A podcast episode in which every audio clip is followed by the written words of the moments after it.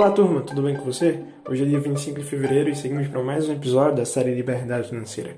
E hoje é que vos trago a história da XP, a maior corretora do Brasil. E não é só corretora, para você saber mais sobre ela, e então fica comigo até o final.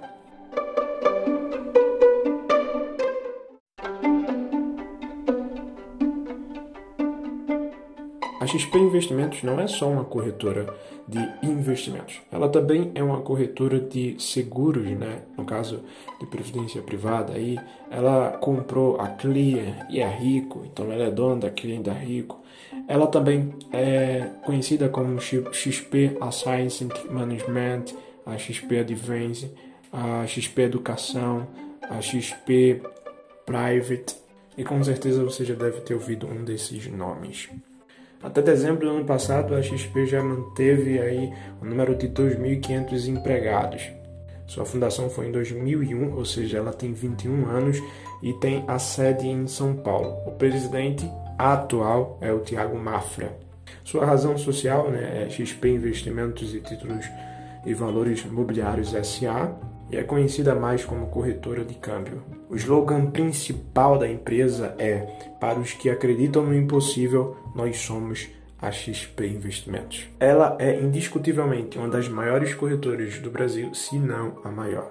Mas a sua história não teve um começo feliz. Na verdade, quem fundou a XP foi uma parceria de duas pessoas tendo a iniciativa do Guilherme Benchimol, e ele começou a ter essa ideia em 2001 quando foi demitido da antiga corretora né, chamada Invest Shop que ele trabalhava. Ele tinha 24 anos e queria continuar a sua carreira de investidor, ou melhor, assessor de investimentos autônomos, né, fazendo com que é, adquirisse clientes para que é, colocasse mais clientes para o, o Brock Home de uma corretora.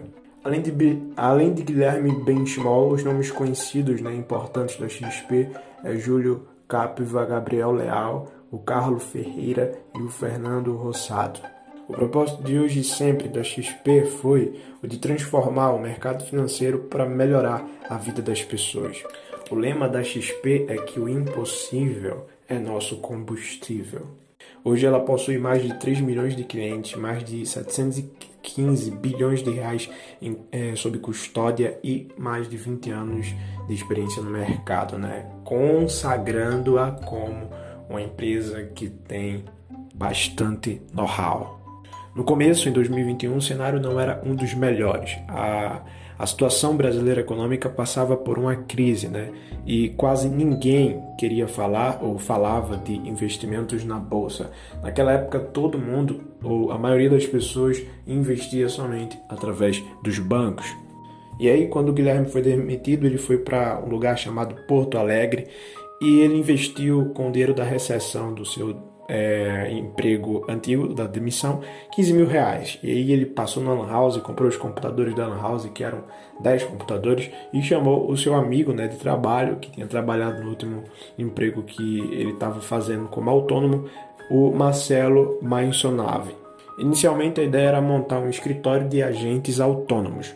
Nesse escritório em Porto Alegre, numa sala de 25 metros quadrados, com dois estagiários é, a XP começa. Foi quando Guilherme teve a ideia de mudar o CPF dele para um CNPJ, induziu primeiro a fazer o nome, né, na, na, sua razão de XPTO. E aí Marcelo falou que XP, né, somente seria mais interessante para trazer a ideia ou, aí, ou a noção da palavra é expertise. Mas a situação não foi é, fácil, de tal forma que a empresa, com seu CNPJ, passou por uma crise e um aperto que fez o Guilherme vender o seu carro para tentar é, diminuir né, aquele aperto que estava sendo passado.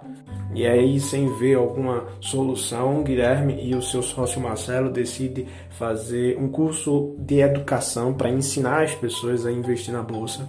Ele pega emprestado do seu primo 5 mil reais e começa a fazer um anúncio e aí o curso foi anunciado no jornal Zero Hora, né?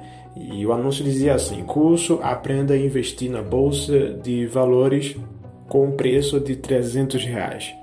Por incrível que pareça, e sem que eles esperassem, apareceu 30 alunos, 30 pessoas interessadas que se tornou é, depois do curso clientes de, da sua empresa, né, da XP. E aí, com 300 reais cada, 30 alunos, ele teve um faturamento de 9 mil reais, com mais 30 clientes e conseguiu pagar a dívida do seu primo aí de 5 mil reais. E ainda sobrou uma graninha para ele começar a tentar novamente investir nessa ideia de curso para educar as pessoas como investir na bolsa e com o intuito principal de aumentar sua clientela. Foi daí que surgiu a XP Educação a maior empresa de educação financeira é, que estava surgindo naquela época para as pessoas que não tinham ideia do que era a bolsa de valores. E aí, aos poucos, a empresa foi crescendo. Em 2005, por exemplo, a XP fez algumas parcerias com gestão de recursos e em 2006 a XP comprou a American Invest, que era a corretora né, de investimentos da época que é, tinha no mercado e a ideia da XP era justamente atuar também como corretora na American Invest, né, no lugar da American Invest. No mesmo ano, o presidente, o fundador da, da American Invest, naquela época, ele faleceu. E aí, em 2007, a corretora XP já era propriamente dita uma corretora, né, com a American Invest, e comprou também a Manchester. Os anos foram se passando e em 2014, exatamente em julho, a XP compra a CLIE, corretora, aumentando mais ainda né, a sua expansão nesse novo mercado de corretagem é, como corretora. E em 2016 fez ainda outra aquisição, né? ela comprou a conhecida Rico, a corretora é, que mais tem crescido aí, principalmente pelo Primo Rico, que vocês já sabem que eu admiro bastante. E como todo grande projeto, grande empresa tem seus empecilhos e suas barreiras, em 2019 a XP recebeu uma multa aí pela, pelo Conselho de Supervisão da BSM, né? que é o órgão autorregulador da Bolsa de Valores de São Paulo. E essa multa foi basicamente porque houve uma foto entre é, as pessoas ali da equipe da XP e observaram que só tinha pessoas brancas e eles também estavam sem máscara. E a ideia principal da multa era que havia um certo racismo na não a contratação de pessoas negras. Né?